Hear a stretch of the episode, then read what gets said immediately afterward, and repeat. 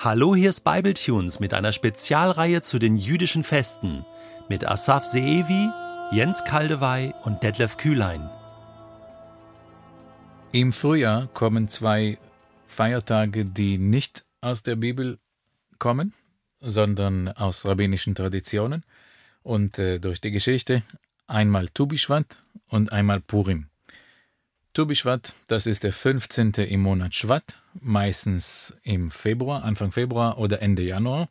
Es ist das Neujahr der Bäume.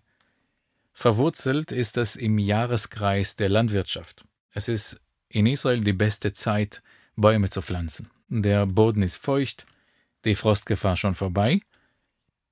Seit der nationalen Erneuerung jüdischen Lebens im Land gewann dieses Fest äh, wieder an Bedeutung.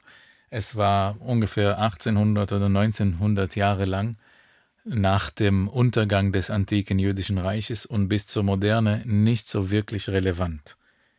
Aber jetzt ist es wieder und ich erinnere mich nicht an einen 15. im Monat Schwatt aus meiner Kindergarten- und Schulzeit, an dem wir nicht zu Baumpflanzungen gegangen sind im Schulhof, im Dorf oder im nächsten Wald.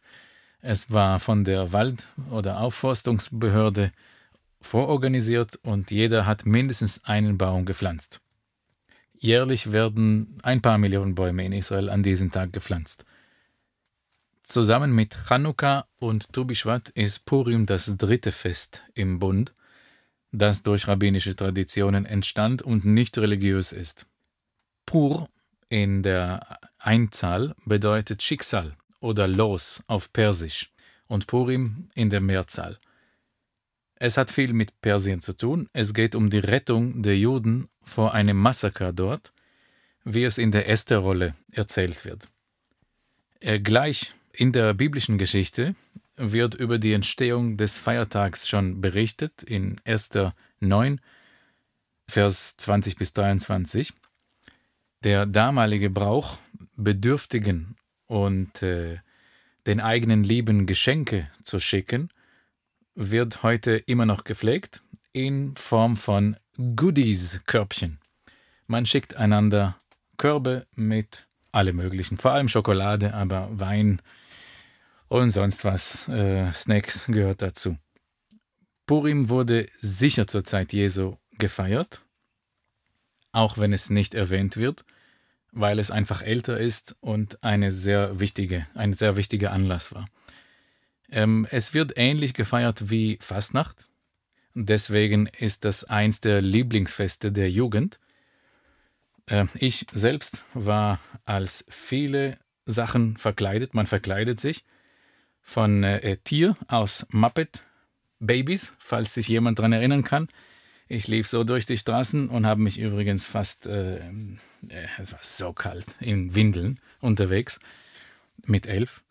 Oder Gorilla oder äh, sogar einmal war ich Terrorist. Es gibt Purim-Züge, die durch die Städte und Orte ziehen. Ähm, das heißt Adloyada. Und wenn man das Wort übersetzt, es kommt von Ad Deloyada auf Aramäisch bis man in Ohnmacht umfällt, soll man Alkohol trinken. Das äh, besonders interessant ist es in ultraorthodoxen Quartieren, wenn man sonst sehr äh, beschäftigte, geschäftigte, äh, eilende Menschen sieht, das ganze Jahr über, äh, sehr seriös und äh, ja, unantastbar. Und plötzlich sind sie ja gut mit Alkohol versorgt, liegen um die Ecke, manche als Beetle verkleidet, andere als Pommes frites. Schon interessant. Purim ist kein Fest aus der Tora. Die Feste aus der Tora sind Gebote, geboten. Gott sagt uns zum Beispiel, am ersten des siebten Monats sollst du das und das machen und ruhen, wie bei Rosh Hashanah oder Yom Kippur oder äh, Sukkot, Laubhüttenfest hier in dem Fall von Purim, ich weiß, es ist ein Teil der Bibel, aber es ist kein Teil der Torah. Es ist so entstanden durch menschliche Entscheidungen und nicht durch Gottes Gebot. Darum ist es auch nicht heilig und auch nicht verbindlich für uns. Lasst uns vorlesen aus 1. 9, 20. Mordechai schrieb auf, was damals geschehen war, und schickte einen Brief an alle Juden bis in die entferntesten Provinzen des Persischen Reiches. Wir sprechen über das fünfte Jahrhundert vor Christi Geburt. Darin bestimmte er, dass sie Jahr für Jahr den 14. und 15. Tag des 12. Monats, des Monats Adar, feiern sollten. Denn an diesen Tagen hatten sie sich von ihren Feinden befreit. Ihr Leid hatte sich in Freude verwandelt und ihre Trauer in Jubel.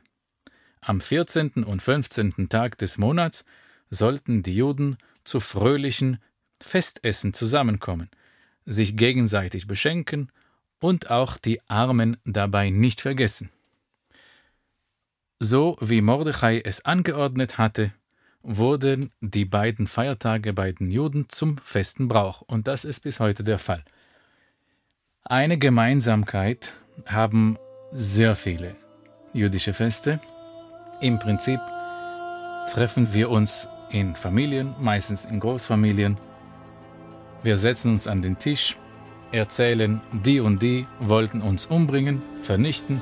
In dem Fall sind es die Perser, aber es sind auch schon mal in Chanukka die Griechen oder die Ägypter oder auch die Deutschen oder irgendwann die Sowjetunion.